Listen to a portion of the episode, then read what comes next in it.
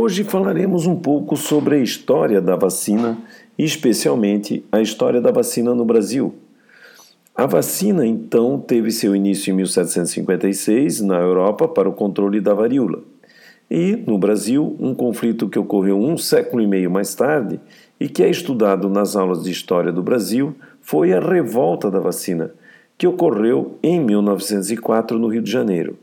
Esta revolta ocorreu por uma tentativa do então presidente Rodrigues Alves, juntamente com o prefeito Pereira Passos e o médico Oswaldo Cruz, de executar uma grande empreitada sanitária, como forma de modernizar e higienizar a região.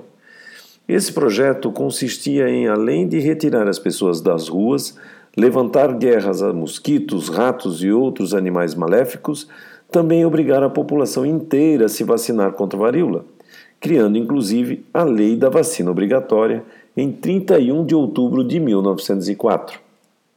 A reação popular foi extrema. Pedradas, protestos, incêndios, dentre outras formas de revolta, que fizeram com que o governo revisse a obrigatoriedade. Pode-se perceber com a revolta da vacina de 1904 e até nos dias atuais, a vacinação sempre envolvida por desconfiança pela população. Podemos lembrar como foi difícil a vacinação de idosos, ou como ainda é difícil a vacinação de idosos para a gripe. Boatos que foram feitos pelo governo para matar os idosos e não precisar pagar aposentadoria fez com que essa vacina na primeira campanha tivesse um número de pessoas vacinadas muito abaixo do desejado. E até hoje, não só idosos, mas muitas pessoas não se vacinam para a gripe por desconfiança.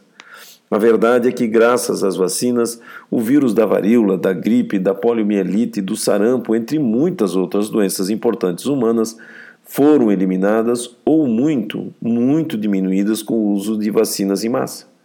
Vimos atualmente a necessidade do retorno da vacina para a febre amarela e a proteção que ela dá à população. Daí não ter dúvida nenhuma sobre o grande benefício que a vacinação faz tanto para o humano como também para os animais. Amanhã estou de volta a partir das 13 horas. Tchau, gente, e até amanhã.